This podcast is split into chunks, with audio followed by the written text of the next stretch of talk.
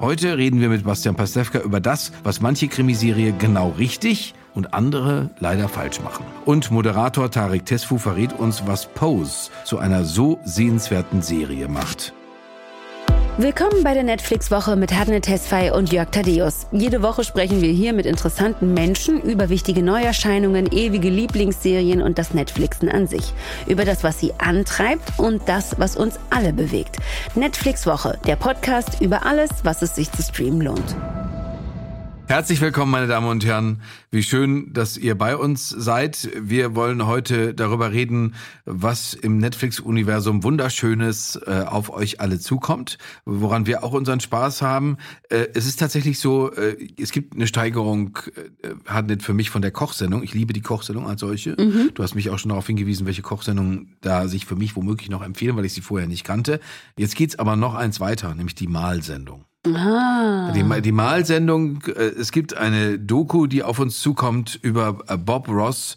Das sind Sachen, wo ganz viele, da sind sich ganz viele Menschen einig. Ich habe noch niemanden getroffen, der gesagt hat, ich finde Bob Ross doof. Das gibt's auch nicht. Ich glaube, das ist eine Kategorie von Menschen, die man grundsätzlich meiden sollte. Menschen, die Bob Ross nicht mögen, ist so, oh, das ist schon so eine Red Flag, da gehe ich mal lieber weiter. The Joy of Painting, so heißt äh, die Serie, die ihn im Grunde genommen weltberühmt gemacht hat. Und Bob Ross, bei dem denkt man ja immer so, oh, guck mal, wenn der, wenn jemand so süß malt und so sanft auch spricht und so, ne, dann, dann ist da alles so happy und glücklich und toll und so. Ähm, was unter, was unter Umständen auch daran liegen könnte, dass Bob Ross eben so redet, wie er redet und zum Beispiel auch sagt, es gibt keine Fehler, they're just happy little accidents. so, was passiert hier? Ähm, also Bob Ross, der, da klingt alles so nach Zuckerwatte und Wattebäuschchen, dass man nicht glaubt, dass sich da auch einige Düsternis und ähm, wirklich äh, einiges ähm, Vertrauensbruch, an Vertrauensbruch und was weiß ich nicht noch alle Miesem verstecken könnte. Aber genau darum wird es in einer neuen ähm, Doku gehen, die sich mit genau dem nämlich beschäftigt, mit den düsteren Seiten des Bob Ross. Die hört auf den Namen Bob Ross, Happy Accidents, Betrayal and Greed. Das ist crazy. Ich bin so gespannt, weil ich mir das nicht vorstellen kann, dass es im Bob Ross-Universum auch nur eine dunkle Wolke gibt. Um mal ganz kurz nochmal zu, zu zeigen, wie beruhigend und schön Bob Ross einfach funktioniert und das, was er da gemacht hat. Die BBC hat im letzten Jahr, also im ersten Corona-Jahr, als die Menschen wirklich äh, so, so völlig aufgelöst zu Hause saßen, sich dazu entschlossen, Bob Ross, The Joy of Painting, wieder zu zeigen. Einfach, weil das eine so beruhigende Art auf die Menschen hat, dass die da besser schlafen konnten. Da haben sie einfach ein paar Staffeln davon wieder ausgestrahlt. Was etwas äh, auf andere Art und Weise in uns angeblich beruhigt, da haben wir hier schon mal drüber gesprochen, hatten, ist äh, nicht nur bei uns beiden, sondern ist bei sehr vielen Menschen, ist der Krimi. Weil der Krimi ist was zutiefst Ordentliches, zumindest der klassische Krimi, denn es geschieht etwas, dann greifen Polizisten ein, äh, dann ist der Fall geklärt und irgendwas ist wieder aufgeräumt. So erklären manche Leute die Faszination für Krimis. Wir haben heute einen Mann, äh, den du uns bitte äh, in liebevollen Worten vorstellst, weil wir sind beide sehr, sehr in ihn verliebt. Und äh, er ist aber vor allen Dingen auch äh, unter anderem, also unter, neben vielen anderen tollen Sachen, die er gemacht hat, ist er ein absoluter Krimi-Experte. Ich weiß nicht, wie viele Preise dieser Mensch schon gewonnen hat, aber äh, wenn man sich so die Liste durchliest von dem, was er schon geschaffen hat in den Jahren, die er Fernsehen und äh, Radio macht, da denkt man sich schon, holy shit. Er ist Schauspieler, Komiker, Synchronsprecher. Ähm, er ähm, hat die äh, Edgar Wallace-Parodie Der Wichser nicht nur mitgeschrieben, sondern darin mitgespielt. Ähm, und er moderiert einen Krimi-Podcast, der auf den Namen Kein Mucks hört. Für Radio Bremen läuft ähm, seit Anfang des Monats und wir freuen uns, dass er bei uns ist. Bastian Pastewka. Hallo Bastian. Ich freue mich auch. Hallo ihr zwei. Ganz liebe Grüße. Das ist ja eine nette und tolle Anmoderation. Ich bin sehr gerührt und sehr geehrt. Vielen Dank. Ich liebe euch auch. Oh. Aber, aber wir, kommen, wir kommen jetzt natürlich mit den ganzen Härten hinterher. Wie ist denn das so Bob Ross und du? Ne, ihr redet beide so nett daher, aber was sind denn, was sind denn, sag doch mal, Bastian, sag doch mal. Das hat mich jetzt gerade sehr geschockt, was ihr da über Bob Ross erzählt hat. Seine Sendung läuft ja immer noch bei ARD Alpha. Niemand kennt diesen Sender außer mir und da kann man nachts immer noch tatsächlich zugucken, wie Bob Ross sowas erzählt wie, and now here, we've got a little tree. And now here, we have got a dog. And this is a blue sky. das finde ich so wunderbar beruhigend, dass ich dabei sehr, sehr gerne auch einschlafe. Äh, zum Einstieg möchte ich dir auch eine Frage stellen, die ich in der Vorbereitung Jörg schon gestellt habe. Und der hat sie mir ganz, ganz klar beantworten können. Ich bin sehr gespannt auf deine ähm, Sicht auf diese Frage. Und zwar, was ist der Unterschied zwischen einem Krimi und einem Thriller? Das kann man tatsächlich nur schwer beantworten, weil die Grenzen fließend sind. Ich glaube, ein Krimi oder so wie, sagen wir mal, ich jetzt Krimi verstehe, ist tatsächlich das, was Jörg eben angedeutet hat. Da passiert ein Verbrechen, es kommen Ermittler, die Sache wird irgendwie geklärt, aufgeräumt und am Ende haben wir einen Täter oder eben auch nicht oder es passiert dann sowas, dass man am Schluss sagt, der Fall konnte nie geklärt werden.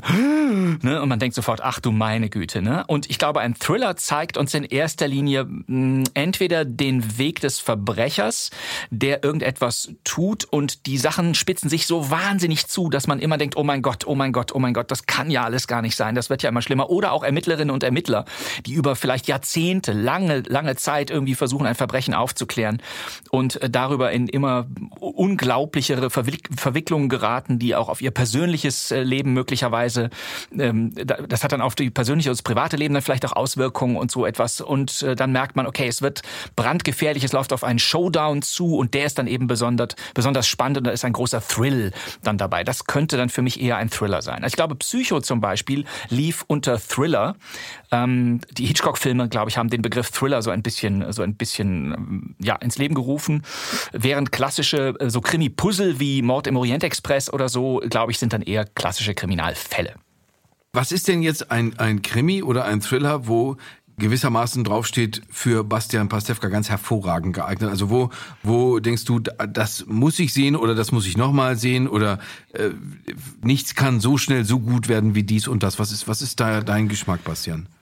Genau, es ist eine Geschmackssache, das kann man natürlich nie wirklich richtig beantworten. Ich gucke ja im Grunde alles, was aus England kommt. Also ich bin ja so vom Sternzeichen her Brite und muss alles gucken, was aus dieser tollen Kriminaltradition der, der Engländer kommt. Also ich bin ja so sozialisiert worden mit der Serie Cracker, die hieß bei uns für alle Fälle Fitz. Das war eine Thriller-Serie, die in den 90ern und frühen 2000ern gelaufen ist, mit Robbie Coltrane in der Hauptrolle.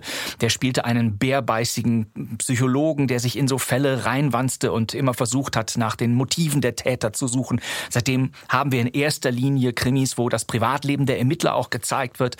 Mit Helen Mirren gab es ebenfalls in der BBC eine sensationelle Serie, die hieß äh, Heißer Verdacht. Da spielte sie zum ersten Mal eine sehr dominante weibliche Kommissarin und man äh, sah, dass diese ganzen etwas, etwas in die Jahre gekommenen Kollegen um sie herum, die eigentlich nur dem Alkohol frönten, natürlich nichts drauf hatten im Vergleich zu der Rolle von Helen Mirren, die damals Jane Tennyson spielte. Danach gab es noch ganz viele andere tolle Serien dieser Art Art und ich bin da so ein bisschen hängen geblieben und gucke seitdem in erster Linie Zeug, was aus, aus England kommt, überwiegend. Ja. Also, so ist das. Ich habe jetzt da äh, schon hartnett mehrfach versucht, äh, katholisch zu reden, was äh, The Fall angeht mit Gillian Anderson, eine ja. äh, Serie, die wo im Prinzip von Anfang an klar ist, wer ist der Täter. Wir begleiten auch den Täter. Das Schlimme ist, mhm. wir denken uns äh, in, in, in ganz abgründigen Momenten, ja mein Gott, so schlimm ist es jetzt auch nicht, dass er diese Frauen um er ist ja, er ist ja so nett und er ist auch so ein guter Vater für seine Kinder. Ja. Und der kümmert sich und ist ja auch der Typ aus Fifty Shades of Grey, das kann ja kein verkehrter Kerl sein. Ne? Was ist denn deine Lieblingsermittlerart? Also gibt es da also ErmittlerInnen, die du besonders gerne magst?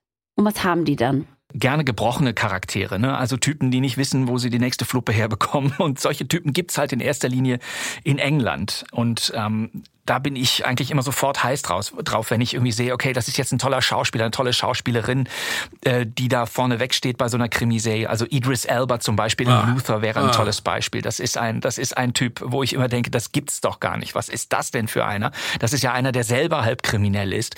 Und ich weiß irgendwie nicht genau, äh, in welcher Welt sind wir eigentlich? Ist die Polizei gut oder ist sie böse? Ich habe selten eine Serie gesehen, wo ich dachte, äh, eigentlich ist das, ist das Setting dieser Serie, wo man eigentlich denkt, es ist eine Polizeistation und es gibt gibt da so ein paar Serientäter, das haben wir schon oft gesehen. Aber ich denke immer, hier ist alles gefährdet, von A bis Z und der Ermittler am aller, allermeisten.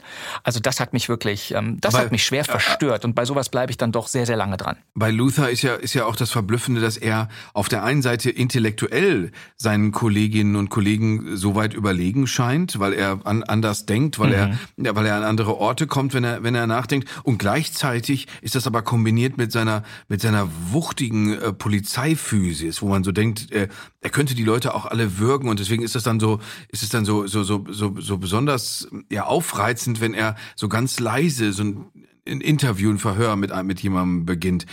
Wir, wir haben uns vorher gefragt, äh, Bastian, muss das eigentlich so sein, dass gute Ermittler immer automatisch schlechte Beamte sind? Wenn man den britischen Weg geht, ja. Also da gibt's ja ganze Serien, die sich mit kriminellen Polizisten auseinandersetzen. Meine Lieblingsserie, die ich jedem nur empfehlen kann, ist Line of Duty. Die ist gerade in der sechsten Staffel in England gelaufen, ist ein Superhit bei der BBC. Bei uns läuft sie leider im, äh, im zweiten deutschen Fernsehen nachts um drei Uhr und auch nur die alten Folgen. Das ist ein super Sendeplatz übrigens. Und ähm, da sieht man eine ganze Einheit. Ich habe sie mir gemerkt, den Namen, die heißt AC-12. Und die beschäftigt sich ausschließlich mit korrupten Polizisten Journalisten, die mit ihnen sozusagen auf demselben Gang arbeiten. Das ist unglaublich gut. Da gibt's einen Polizisten, der halt ähm, die Schurken lieber erschießt, anstatt darauf zu warten, dass sie möglicherweise bei einer äh, Gerichtsverhandlung freigesprochen werden. Und ähm, man möchte diesen Typen hassen, aber er mordet und mordet immer weiter und sie kommen und kommen ihm nicht auf die Schliche. Also da gibt es unglaublich tolle Ideen und tolle Plots. Die Briten äh, drehen diese, also die drehen wahnsinnig an dieser Spannungsschraube und es ist äh, die Grenzen zwischen gut und böse verwischen. Ich werde nicht belehrt, sondern ich sehe immer einen Zustand und muss mich beim Gucken dann entscheiden, auf welcher Seite will ich überhaupt sein, wenn ich überhaupt noch auf einer sein möchte. Diesen Punkt, den du da gerade ansprichst, mit dem Ich werde nicht belehrt, das war interessanterweise auch einer, den ähm, Sabine Rückert, die hier auch bei uns schon zum Thema True Crime äh, zu Gast war, auch gemacht hat und auch da eher so die angelsächsischen Produktionen in dem Zusammenhang herausgehoben hat. Ach. Und wenn wir jetzt so gerade bei, bei Ermittlern sind, fällt mir jetzt Criminal ein. Criminal, was ja ursprünglich, glaube ich, auch eine britische Produktion war, von der es jetzt ja so deutsche und französische Ableger gibt. Auch eine spanische Variante gibt es. Ähm, da geht es doch auch eher so um die Ermittler. Ja, das ist eine super Serie, ist auch eine Netflix-Serie. Also da gibt es, die heißt tatsächlich Criminal und danach muss man die, die jeweiligen Nationen anfügen. Also es gibt Criminal UK, das ist die Originalgeschichte aus England. Die heißt bei uns, glaube ich, Criminal Vereinigtes Königreich. Uh. Da gibt es die deutsche Version, die spanische und die französische. Und nur die britische ist in eine zweite Staffel gegangen. Als damals die ersten, die erste rauskam, muss man sagen, ähm, kamen Criminal UK, Deutschland, Spanien und Frankreich gleichzeitig raus mit jeweils drei Folgen. Ich kann jetzt in erster Linie Linie nur über das Englische sprechen, aber es ist tatsächlich in allen diesen Serien gleich. Das ist wirklich erstaunlich, es ist eine Anthologieserie. Man könnte sämtliche Folgen, egal aus welcher Nation, durcheinander gucken, wenn man das denn wollte.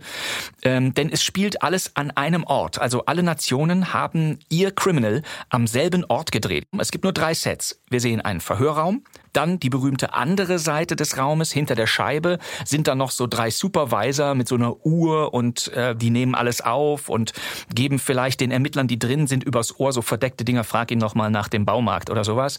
Und dann gibt's noch ein drittes Set, nämlich vor diesem Verhörraum. Da gibt's so einen kleinen Flur, da ist so ein Snackautomat, da können die Beamten sich mal kurz entspannen und sind kurz privat und erzählen, was sie gerade so von dem Täter, der Täterin, der möglichen Täterin, Täter gehört haben und reflektieren das nochmal. Jede Folge ist 45 Minuten lang und wir hören immer mehr oder weniger in Echtzeit einem Verhör zu. Das ist glänzend besetzt, speziell die englische Version. Also in Deutschland sind äh, Sylvester Groth mit dabei, Peter Kurt oder Nina Hoss, Eva Meckbach, Florenz Kasumba. Äh, beim Englischen sind es Lee Ingleby, äh, Mark Stanley, ähm, ähm, Catherine Kelly, also alles Briten, die ich aus vielen anderen Serien, die wir in Teilen auch schon genannt haben, irgendwie alle kannte. Deshalb war ich total addicted. Und es sind als, als mögliche Täter, als mögliche Schurken dann auch so Stars dabei wie David Tennant aus Broadchurch und Doctor Who oder Kit Harrington, den alle natürlich aus Game of Thrones kennen. Also es ist star besetzt und es ist richtig toll und wir sehen wirklich immer nur ein Verhör. Also da ist irgendjemand, jetzt beispielsweise in der ersten Folge David Tennant, seine Rolle wird verdächtigt, ähm, jemanden ermordet zu haben, die junge, ich glaube, Stieftochter und ähm, der fängt irgendwie, die erste Viertelstunde sagt er nur kein Kommentar, kein Kommentar, kein Kommentar. Nein, ich sage nichts dazu. Die Anwältin nebenan wird auch so langsam nervös und wir erfahren direkt zu Beginn, dass die da schon 23 Stunden sitzen und der vermeintliche Schurke da die ganze Zeit nur blockiert und die müssen den knacken. Äh, also das ist sehr eindringlich und sehr toll. Ich fand, das war eine super Serie.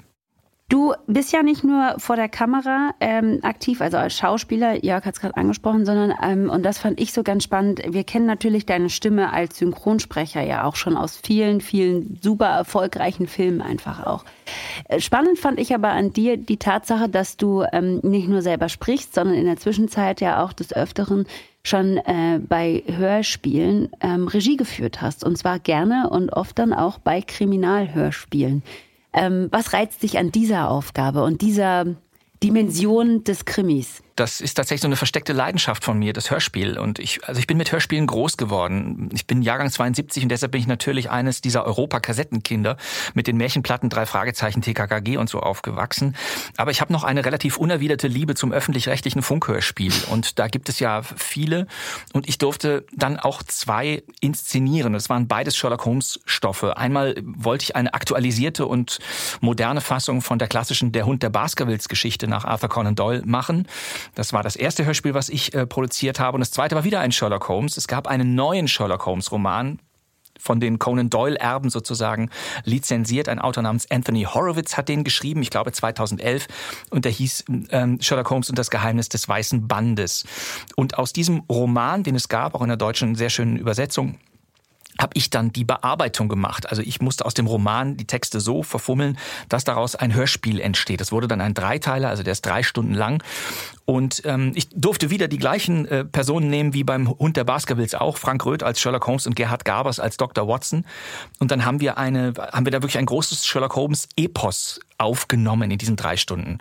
Und bei der Bearbeitung, also der Umarbeitung des Romanes von Lesestoff auf Hörspieltext, habe ich gemerkt, man muss verdammt genau sein. Also man kann die Spuren, die man vorne legt, muss man auch hinten alle wieder einsammeln, sonst ist der Leser, die Hörerin, der Hörer enttäuscht. Das zeigte mir wieder mal das, was Jörg auch zum Anfang gesagt hat, dass ähm, Krimi manchmal auch ein Baukasten ist. Also ne, man merkt genau, der Autor oder die Autorin hat sich eine Auflösung ausgedacht, das muss, darauf muss es hinauslaufen und muss vorne so viele Spuren legen, dass der Leser, die Leserin einerseits verwirrt wird, auf der anderen Seite diese Spuren hinten aber auch alle tatsächlich richtig deuten kann.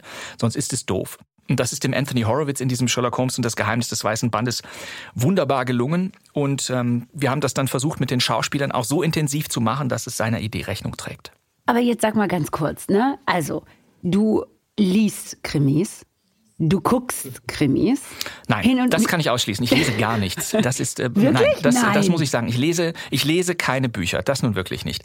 Ähm, ich komme wirklich tatsächlich vom, vom Hörspiel und höre mir dann gerne. Also ich habe zum Beispiel der Name der Rose nie gelesen, das berühmte Buch äh, von von Umberto Eco. Auch den Film fand ich lau, aber die ähm, sechsstündige Hörspielfassung aus dem Jahre 1986 ist, so ist ein Traum. Das ist Deshalb so kann ich noch alle Mönche aus der Name der Rose in der Reihenfolge ihres Ablebens. Aber ich mache es jetzt nicht.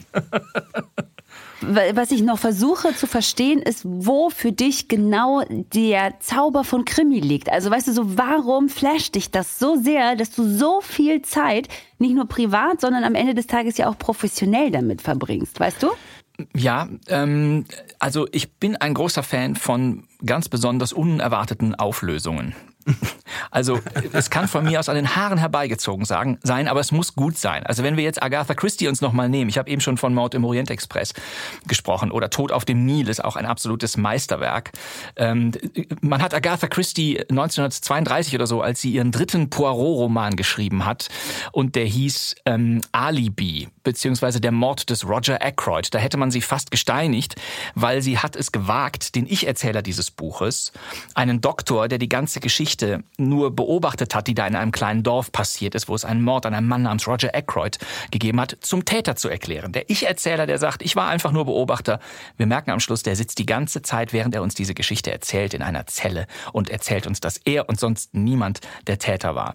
Und äh, das war so besonders und so neu damals, dass man Agatha Christie glaube ich, gerade, ich weiß gar nicht, ob man eine Approbation bekommt, wenn man Autorin ist. Man wollte ihr die wieder entziehen. Das war ein solches Novum, ähm, dass Agatha Christie sich so über die Jahre ausgedacht hat, okay, ich mache einfach mal den Kommissar zum Mörder oder ähm, es gibt eine Geschichte, wo alle möglichen Verdächtigen die Täter sind und so weiter und so weiter. Und äh, ich habe in sowas habe ich mich tatsächlich als Teenager reingelesen. Damals habe ich es noch gelesen, dann später die Filme gesehen und äh, seitdem bin ich ein Fan von möglichst abstrusen und spannenden Auflösungen. Jetzt, wenn wir gerade bei Agatha Christie sind und so, ähm, davon gibt's mhm. ja die ganz klassischen äh, Filme und so.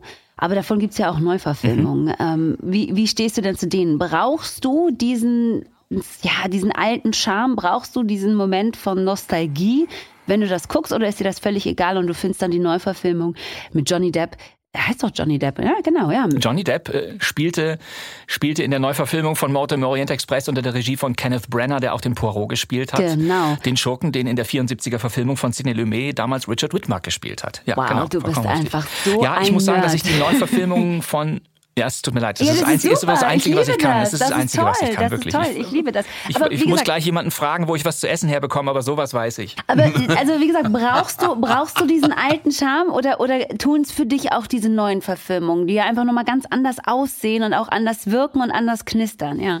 Es tun auch die Neuen. Also ähm, zum Beispiel, wenn wir wieder bei Agatha Christie's tollster Figur Hercule Poirot sind, der englische Schauspieler David Suchet, von anderen auch David Suchet genannt, aber er selber nennt sich David Suchet, hat es ja tatsächlich ins Guinness Buch der Rekorde geschafft, weil er es äh, geschafft hat, alle 60 Agatha Christie Hercule Poirot Romane zu verfilmen. Also die wurden verfilmt und er hat die Hauptrolle gespielt, die Titelrolle. Äh, sowohl die kurzen Erzählungen, die gab es dann so in 45 Minuten Folgen ab Ende der 80er Jahre, als auch die großen Werke von Agatha Christie mit Poirot, also Tod auf dem Nil oder das unvollendete Bildnis oder das Eulenhaus und natürlich eben auch Mord im Orient Express. Und man muss sagen, wenn man jetzt mal den 74er Klassiker von Sidney Lumet von Mord im Orient Express zur Seite legt, der ist unerreicht, weil der ist so sensationell besetzt mit Albert Finney als Poirot, Sean Connery ist noch drin, Michael York, äh, John Gielgud. Mein Gott, fantastische Schauspieler und Schauspieler. Die tollste Verfilmung danach ist die ITV-Verfilmung von 2011 mit David Suchet als ähm, Poirot, die neue Mord im Orient Express-Verfilmung. Die kann ich jedem nur ans Herz legen und da würde ich sagen, das ist eine neue Verfilmung, die in Anführungsstrichen nur fürs Fernsehen ist, aber einfach bombastisch aussieht und wirklich richtig toll besetzt. Also da sind ein paar von Downton Abbey dabei, ein paar von Für alle Fälle Fitz von Luther. Also die ganzen Briten, über die wir hier schon die ganze Zeit sprechen, spielen damit. Das ist eine sensationelle Verfilmung. Die neue Kenneth Branagh-Verfilmung fand ich nicht so stark, weil die sich so sehr von dem 74er Sidney Lumet-Film absetzen wollte, dass sie keine eigene Handschrift hatte und einfach nur ein Kuriositätenkabinett war. Und die CGIs fand ich auch nicht so besonders. Aber das ist egal. Die Geschichte von Agatha Christie ist so unkaputtbar. Mord im Orient Express ist ein so gutes Puzzle. Das kann man immer wieder neu verfilmen und jede Generation wird da ihren Spaß dran haben. Und wie ist das mit den Sachen, weil du jetzt, wir haben jetzt sehr viel über deine äh, englische äh, Vorliebe gesprochen. Äh, Das fiel mir gerade noch ein, weil wir hatten häufiger hier über Comfort-Binging gesprochen haben. Äh, mir, mir geht das so bei Inspektor Barnaby, äh, das ist ja, äh, oder Inspektor Morse, davon geht's ja eigentlich aus, äh, Midsommar-Morde, das, das ist oft sehr drollig. Das ist übrigens auch viel drolliger, ich glaube, als Colin Dexter sich das eigentlich gedacht hat. Aber äh, geht es dir da auch so, dass du, dass du dir das anguckst, wenn du, wenn du so ein Wohlgefühl brauchst, Bastian? Oder sagst du, nee, das ist mir dann einfach zu öde, weil das ist ja, wie, wie gesagt, wie so ein Derrick in, in englischer Landschaft. Also das muss man auseinanderhalten. Es sind zwei verschiedene Serien, von denen du hier gerade sprichst. Inspektor Barnaby ist tatsächlich so ein bisschen, das ist so, ja, das sind sehr harmlose Schmunzelkrimis. Und ich fand die ersten noch gut, die in den späten 90ern entstanden sind, weil die basierten noch auf Romanen. Das finde ich jetzt auch nochmal ein eigenes Genre Krimis die in Verfilmungen sind, die eigentlich auf Romanen basieren. Da fand ich die noch gut, aber inzwischen ist das nicht mehr interessant, weil da nichts mehr Neues dazukommt. Inspector Morse dagegen, also die Reihe von Colin Dexter, die ist ja in, ähm, die ist ja in England total ikonisch und deshalb gibt es jetzt gerade noch den jungen Inspector Morse. Und mhm. das ist meine absolute Lieblingsserie, weil die ist alles andere als harmlos. Die spielt in den 60ern und zeigt, wie in England Kriminalistik begonnen, äh, begonnen hat. Also wie ging es, wie ging es eigentlich los mit Spurensuche, mit Profiling oder so etwas. Äh, noch lange bevor es, äh, bevor es ähm, Mindhunter gab, was ihr ja, glaube ich, auch mal hier besprochen habt. Mhm. Also ähm, die Serie mag ich wirklich sehr, sehr gerne und gucke ich, guck ich wirklich liebend gerne. Bei den Barnabys bin ich jetzt allmählich raus. Die haben wir immer nur in meiner, in meiner Pastewka-Serie haben wir immer nur so getan, als sei ich ein Riesenfan von Inspektor Barnaby und würde dafür alles stehen und liegen lassen. Das fanden wir immer total gut, dass der Serien Bastian Pastewka immer zu seiner Anne gesagt hat, Anne, ich kann nicht mit zu deinen Schwiegereltern. An dem Wochenende ist doch der große Inspektor Barnaby-Abend bei ZDF Neo. Das, haben wir, das fanden wir einfach lustig, dass es den gab für unsere Serie, aber ich würde ihn im wahren Leben nicht wirklich wirklich verfolgen. Und wenn, würde ich mir die Sachen natürlich alle aufzeichnen. Du hast gerade die Mindhunter erwähnt. Aus äh, den Vereinigten Staaten kommt auch sehr viel äh, Krimi, äh, Krimi-Stoff natürlich. Selbstverständlich, wenn wir an so eine Serie, legendäre Serie denken wie The Wire, mhm. das können wir jetzt alles gar ja. nicht aufzählen, was es da zu erwähnen gibt. Bedeutet dir das ähnlich viel oder sagst du dir, das ist mir, das ist mir zu rau, das ist mir zu derbe, da, da, da, das wird zu gewalttätig? Oder kann dir das auch gefallen, Bastian? Nein, das kann mir auch gefallen. Es gibt ja sensationelle amerikanische Serien sowieso sowieso. Ich meine, die Amerikaner, muss man uns nichts vormachen, sind da natürlich sensationell und Weltmarkt beherrschend, auch vollkommen zu Recht, weil sie inzwischen ja in Serienfolgen wirklich Budgets auch reinhämmern und da Schauspieler reinsetzen, wo man, wo man, wo uns hier natürlich die Ohren schlackern. Das, also Kino und Fernsehen ist ja sozusagen von der Budgetierung her, von der Optik, von der Art, wie es gemacht wird, fast gleich. Die guten kleinen Geschichten von nebenan, die wandern alle ins Fernsehen und im Kino sehen wir in Anführungsstrichen nur noch CGI-Blockbuster. Ich vereinfache das jetzt äh, ein bisschen gemein, aber also was an amerikanischen Serien zu sehen ist und was da so kommt, das ist alles sensationell. Und ähm, ich bin großer Fan von sowas wie American Crime Story, American mhm. Horror Story oder auch äh, vergleichbaren äh, Formaten, wo eben auch historische amerikanische Verbrechen dann nochmal mit Schauspielerinnen und Schauspielern nachgestellt werden. Das finde ich ist auch ein sehr interessantes, sehr interessantes Genre. Ich gucke wenig True Crime Dokus oder höre mir auch wenig True Crime Fälle an, weil das die wirklichen Verbrechen will ich dann eigentlich nicht wirklich sehen oder hören. Aber sozusagen die inszenatorische Nacherzählung, wo ein, ein neuer Blickwinkel da drauf im Idealfall äh, da drauf liegt, da bin ich eigentlich immer sofort dabei. Wir hatten ja, äh, das sagt Frau, hat Frau Rückert ja auch gesagt, wir haben einfach für diese, für diese Serienkiller und sowas einfach auch zu wenig Kannibalen. Ne? Und, und, und, und Leute, die wirklich abwegige Verbrechen be begehen, wo man sich dann dran orientieren ja. könnte, Bastian, ne? Glücklicherweise. Und wir haben, wir haben auch eine andere Skandalisierungstradition, glaube ich. Also die Amerikaner machen ja sozusagen aus ihren ermordeten Präsidenten immer sofort Mythen. Und das gibt es in Deutschland glücklicherweise nicht. Äh, wir äh, freuen uns äh, und überlegen uns gerade, also abseits davon, dass es ein bisschen dümmlich ist, wenn man sich einfach nur so vor sich hin freut, anlasslos. deswegen würden wir gerne, würden wir gerne wissen, Bastian, auf was von dir können wir uns jetzt definitiv einstellen? Das ist der Krimi-Podcast kein Mucks. Was ist, sind sonst noch Sachen? Vielleicht ein Tatort. Der Tatort hat ja jetzt tatsächlich das Abenteuer auch unternommen mit Nora Tschirner und Christian Ulm, Ulmen, ja. ein heiteres Duo anzubieten. Da sehe da seh ich ja eigentlich auch eine Lücke. Ne? Oh, Bastian Pastewka als Ermittler, das wäre auch schon toll. Aber es müsste eine Stadt sein, die wir alle nicht auf der Uhr haben, glaube ich. Also sowas wie Villingen-Schwenningen oder sowas, wo einfach der Name schon so ja. lustig ist. Ne? Aber also das, das, solltest du der Schwäbin, die hier mit unserem Tisch sitzt, ja. solltest, Villinger, Schwenninger. solltest ja. du das nicht, solltest du das nicht zu, zu, sehr hochfahren. Aber auch Hildesheim hat ja zum Beispiel auch noch keinen Ermittler. Richtig, äh, äh richtig. Wildeshausen, da hat mich Wiegald Boning mal darauf hingewiesen, was das für eine entzückende Ortschaft sein soll. Also das, ja, das ist sehr äh, gut, genau. Das, es gibt so viele, so viele, so viele, eine meiner Lieblingsstädte in Nordrhein Nordrhein-Westfalen, du kennst die sicher auch, Jörg, Quadrat Ichendorf, finde ich, bräuchte einen eigenen Tatort-Kommissar. Nein, ich glaube, ich glaube, ne? das wird nicht passieren. Das wird nicht passieren. Das ist aber auch vollkommen okay, um Gottes Willen. Also Tatort ist ein Hochamt und ich glaube, die werden, die werden Bastian Pastewka niemals fragen, ob er einen Ermittler spielt oder, oder gar einen Mörder, um Gottes Willen. Das wird nicht passieren. Das ist auch vollkommen richtig so.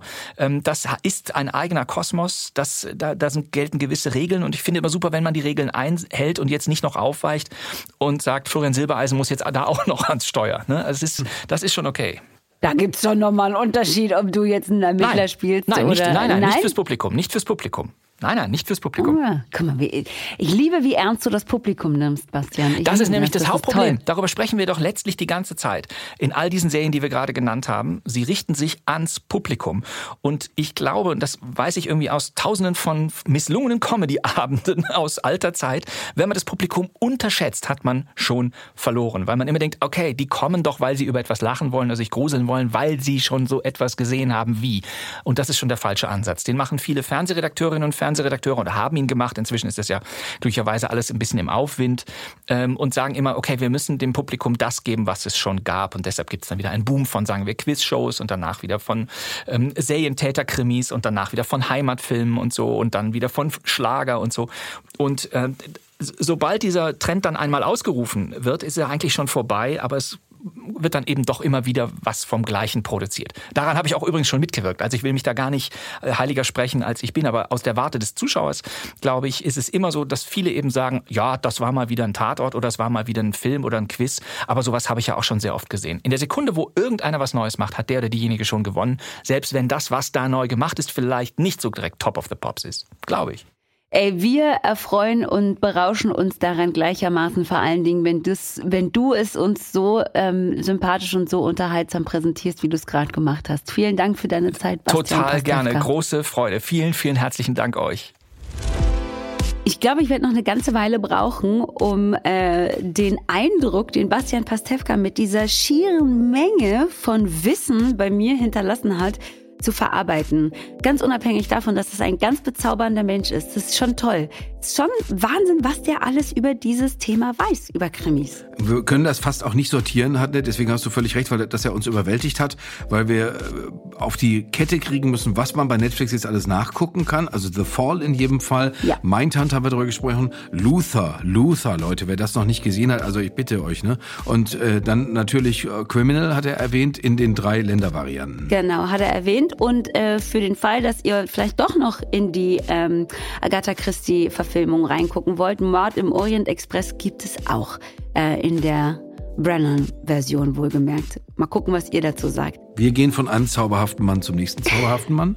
Und äh, du kannst, du kannst äh, diesen, diesen Herrn, der jetzt uns einen Tipp geben wird, Hanne, noch viel besser einleiten, weil du hast viel, viel, viel mit ihm zu tun. Ich habe viel mit ihm zu tun, weil er äh, in erster Linie mein Freund ist und in zweiter Linie mein Kollege. Tarek Tesfu und ich haben nämlich einen Podcast zusammen, der auf den Namen Tratsch und Tacheles hört.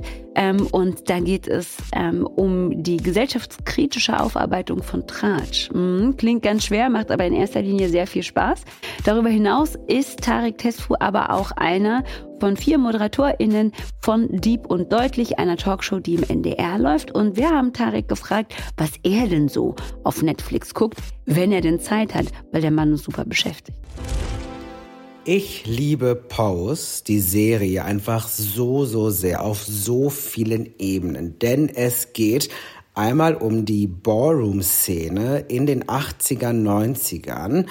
Eine Kunst-Performance-Protest-Szene von Queers, von vielen Transpersonen, von Menschen of Color, die einfach über Tanz, über Kostüme, über alles irgendwie dem Mainstream und auch dem ganzen Diskriminierungsscheiß, den diese Menschen damals, aber auch heute immer noch erleben, einfach durch Tanz den Stinkefinger gezeigt haben. Und ich liebe einfach alle Charaktere. Ähm, Blanca, eine der Hauptrollen, Elektra, eine der Hauptrollen, dann spielt hier auch mein lieber guter Freund Billy Porter mit, den ich einfach auf ganz, ganz vielen Ebenen auch liebe. Das heißt, in dieser Serie geht es einfach so viel um Liebe, Liebe, Liebe. Und ähm, in der aktuellen letzten Staffel, in der zweiten Staffel, da gibt es zum Schluss eine Szene. Ich will nicht spoilern, aber Blanca performt da einen Song von Whitney Houston. Und diesen Song liebe ich beziehungsweise den Auftritt zu diesem Song, den Song eigentlich nicht, denn wer jetzt weiß, worum es geht, weiß, dass es ja eigentlich kein Song-Song ist. Aber egal, diesen Auftritt von Whitney Houston damals liebe ich so, so sehr. Und als dann Blanca, einer meiner Lieblingsfiguren, einen Song von Whitney Houston interpretiert, da ging's bei mir dann, also ich war fix und foxy. Ich habe geheult wie ein Baby und dachte mir, verdammt nochmal, Gucken die MacherInnen von Pose etwa in meinen Kopf? Das kann doch kein Zufall sein. Deswegen nur Liebe für Pose. Pose ist auf jeden Fall so eine Serie, in die ich auch ehrlich gesagt nur reingestolpert bin. Ich fand das Thema spannend und dachte, oh, das gucke ich mir mal an und war sofort ab Folge 1 drin und absolut begeistert. Ich bin auch ganz gespannt, was mit der dritten Staffel ist. Oh.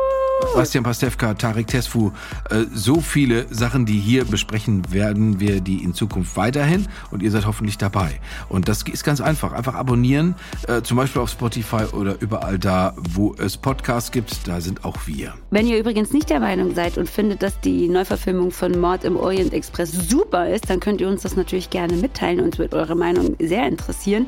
Schreibt uns eine Mail an kontakt.netflixwoche.de und wenn ihr mögt, dann äh, hören wir uns in der nächsten Woche wieder. Ich lese noch ganz schnell die Credits vor. Netflix Woche ist eine Produktion von Netflix und ACB Stories. Moderiert wird das Ganze von Jörg Thaddeus und meiner Wenigkeit. Ich heiße Hadne Testfreie Redaktion übernimmt immer Julius Bussmann und äh, die Produktion wird übersehen von Isabel Wob. Titelmusik ist von Assa John und wir hören uns in der nächsten Woche wieder. Bis dann. Tschüss.